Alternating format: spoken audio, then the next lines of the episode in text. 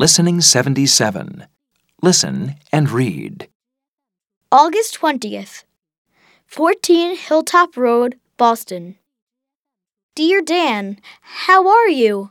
We had a really unusual start to our summer vacation this year. My family and I were driving to Florida. It was a long journey, but it was comfortable, and we were happy.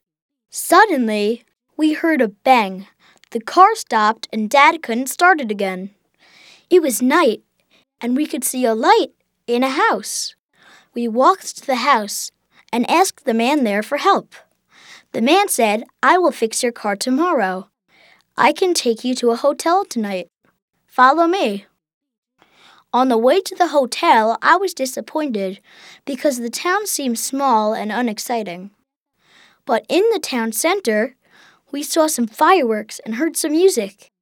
There was a festival and a fair. After we left our luggage at the hotel, we went and joined the festival. We had a fantastic evening, and it was a great start to our vacation. Write soon to tell me about your vacation. From Jack.